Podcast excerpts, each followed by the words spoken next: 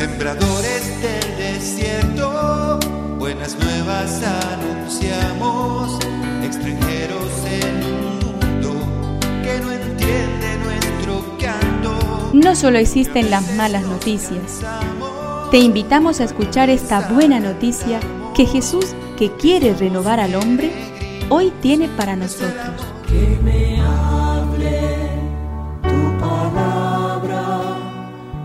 Necesito hoy, Señor, de tu alimento. Hoy en todo el mundo se escuchará esta palabra. Juan 20 del 1 al 9.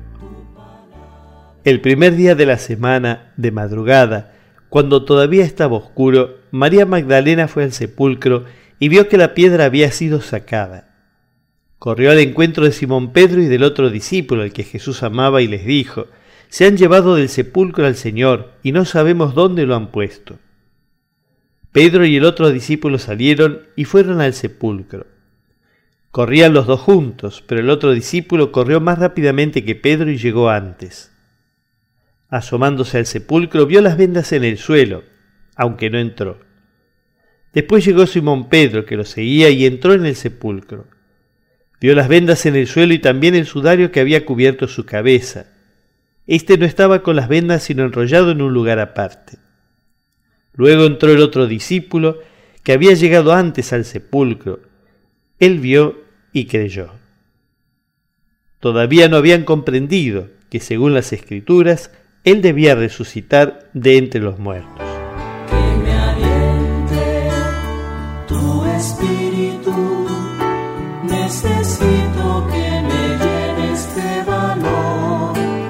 Se diría que estamos más preparados para comprender los fracasos y el dolor que las alegrías.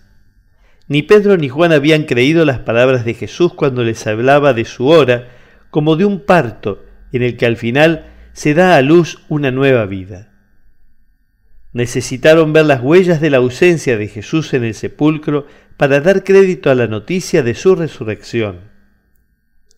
Como ellos, seguimos necesitando apoyarnos en pruebas y verificaciones que sostengan nuestra fe. Nuestra oración puede ser la de aquel hombre que decía a Jesús, Creo, Señor, pero aumenta mi fe.